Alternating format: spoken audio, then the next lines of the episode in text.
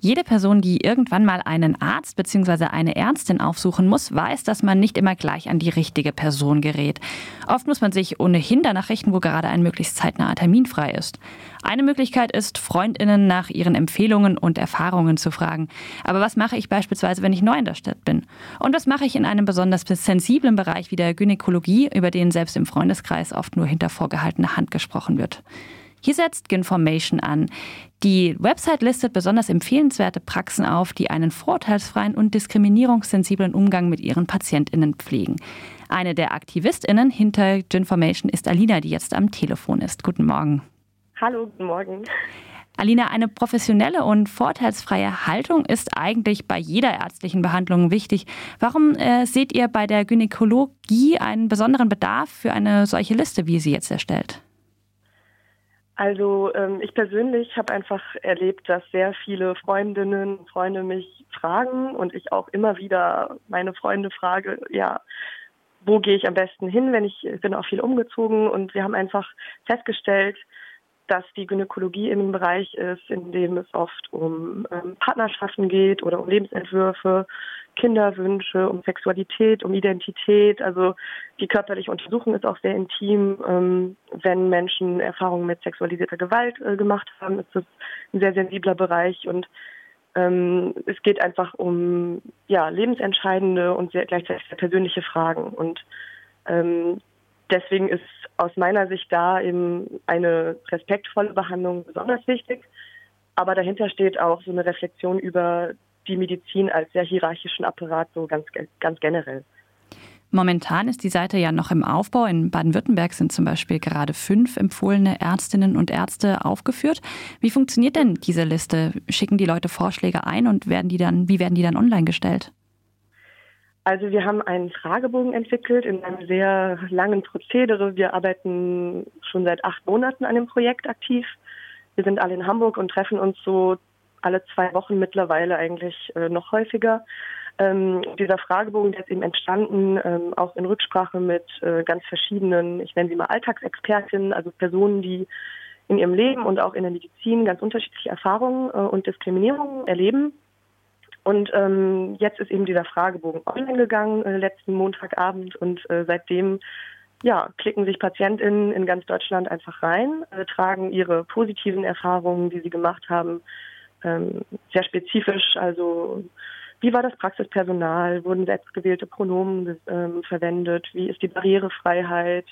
Wurde mir gut zugehört? Hatte ich die Zeit zu erklären, welche Sorgen ich habe? Wurde ich irgendwie mit moralisierenden Bemerkungen überschüttet und so. Also das heißt, wir haben so ein sehr detailliertes Profil dann ähm, natürlich komplett anonymisiert bei uns liegen zu einer bestimmten Ärztin oder einem bestimmten Arzt. Wir haben auch Hebammen ähm, eingeschlossen in dem Verzeichnis.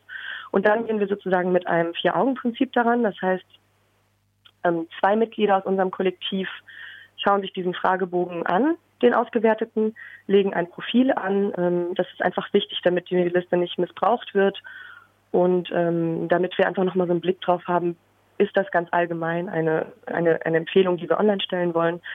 Genau, und du hast jetzt gesagt, es gibt da bis zu ähm, Brandenburg oder Baden-Württemberg gibt es gerade fünf und wir sind natürlich im Aufbau. Das heißt, wir haben, als ich das letzte Mal geschaut habe, hatten wir 190 eingegangene Empfehlungen. Die müssen jetzt natürlich von uns alle abgearbeitet und eingearbeitet werden und das dauert ein bisschen. Deswegen äh, bezeichnen wir die Seite auch noch als Beta-Phase, weil die Datenbank eben noch nicht so voll ist, wie sie dann idealerweise in ein paar Wochen oder Monaten sein wird. Du hast jetzt den Fragebogen schon angesprochen. Wer die Seite besucht, äh, kann aber auch auf der Suchenseite oder auf der Benutzerinnenoberfläche unter anderem nach Empfehlungen für Personengruppen filtern lassen, also zum Beispiel für Transpersonen, für Romnia und Sintize oder für beschnittene Frauen. Warum sind denn solche Hinweise, so sehr detaillierte Hinweise aus eurer Sicht wichtig? Ja, das ist wichtig, weil eben jede Patientin ganz unterschiedliche Ansprüche hat, eine, eine gute Behandlung. Also wir können ja nicht bestimmen, welche Kriterien für unterschiedliche Personen wichtig sind in der ärztlichen oder in der gynäkologischen Behandlung. Und es gibt eben Gruppen, die in der Medizin nochmal ganz besonderen ähm, Diskriminierungserfahrungen ausgesetzt sind. Und für die ist es oft ähm, besonders schwierig, ähm, die richtige behandelnde Person zu finden. Also wenn zum Beispiel ein lesbisches Paar einen Kinderwunsch hat oder eine Person, die sehr viele ähm, wechselnde PartnerInnen hat oder queer ist oder ähm, von Rassismus betroffen ist. Das ist in der Medizin auch ein wichtiges Thema. SexarbeiterInnen, ähm, HIV-positive Menschen. Also es gibt so viele Beispiele, für die eben ähm, die richtige Ärztin eine ganz andere sein kann. Und es war uns wichtig, dass man da nicht auf sozusagen allgemeine Empfehlungen zurückgreifen muss, die für einen selbst vielleicht eine totale Fehlempfehlung wären. Ein ähnliches Projekt gibt es bereits in Frankreich unter dem Titel Gin Co. Wie ist denn Ginformation entstanden mit Bezug auf das französische Projekt? Also ich selbst habe eben mehrere Jahre in Paris gelebt und dort äh, diese Seite, die es in Frankreich gibt, auch benutzt und äh, war sehr glücklich darüber. Ähm, und habe dann, als ich zurück nach Deutschland gezogen bin, äh, entsetzt festgestellt, dass es das hier noch gar nicht gibt. Und dann habe ich die Idee so ja drei Jahre mit mir rumgetragen und dann auch durch den Fall, also die Verurteilung von Christina Himmel ähm, nach Paragraph 219a noch einmal gedacht, ähm, so ein Verzeichnis, in dem wir Informationen über alle gynäkologischen Behandlungsmethoden aus Patientinnenperspektive empfehlen und weitergeben können, wäre eben gerade für Deutschland und gerade zum jetzigen Zeitpunkt so besonders wichtig. Und dann haben wir uns sozusagen an die Arbeit gemacht. Auf der Website kann man sich also über besonders gute und damit meint ihr rücksichtsvolle und unvoreingenommene Ärztinnen und Ärzte informieren. Und gleichzeitig schreibt ihr aber auch, dass ihr, ich habe das mal als ähm, Anknüpfung an die feministische Gesundheitsbewegung der 80er Jahre gelesen, gynäkologisches Wissen zurückerobern wollt. Was ist denn damit genau gemeint? Ja, also ähm, es gibt tatsächlich solche Kollektive auch immer noch, zum Beispiel in Barcelona. Ähm, und wir sind selbst jetzt alle keine Ärztinnen oder Medizinerinnen, aber wir haben eben ein Interesse daran, auch die, die Medizin sozusagen und das Wissen über Sexualität, über Leben und Tod, über Fortpflanzung, was ja auch lange ähm, in Händen der Hexen lag oder in, in, sozusagen nicht institutionalisiert war und nicht ähm, in irgendwelchen Kliniken. Also dass man da sozusagen auch so eine so ein empowerndes Element herstellt, den äh, Personen zu sagen, ihr ihr habt ein Recht auf eine gute Behandlung, ihr seid als Patientin nicht sozusagen den, der Machtstruktur der Medizin ausgeliefert. Natürlich brauchen wir den Rat der Medizinerinnen und das Wissen und die, und die Kompetenz, die Expertise. Aber wir haben auch das Recht, selbst mitzudenken und zum Beispiel, wenn Personen ähm, Schwierigkeiten damit haben bei der Untersuchung eines Abstrichs oder so, da gibt es Möglichkeiten, auch ähm, bestimmte Untersuchungen selbst durchzuführen, in Begleitung durch die Gynäkologin. Oder wenn man nicht auf diesen gynäkologischen Stuhl äh, steigen kann, gibt es vielleicht die Möglichkeit, in der Seitenlage eine Untersuchung durchzuführen. Also es geht auch so darum, nochmal neu zu denken, was sind eigentlich bei äh, Schwangerschaft, Geburt, Sexualität, was sind da eigentlich die Bedürfnisse der unterschiedlichen PatientInnen und wie kann man da so ein empowerndes, stärkendes Element schaffen, ja, sich diese sich diese Überlegung zu trauen und diese Rechte auch einzufordern.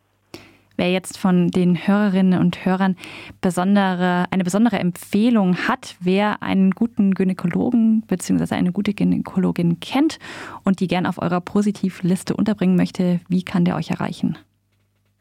Also die ähm, Adresse ist ganz einfach www.ginformation.de. Da kann man dann auf Suchen, äh, auf Empfehlen klicken, Entschuldigung, und dann kann man ähm, sozusagen eine Empfehlung eingeben.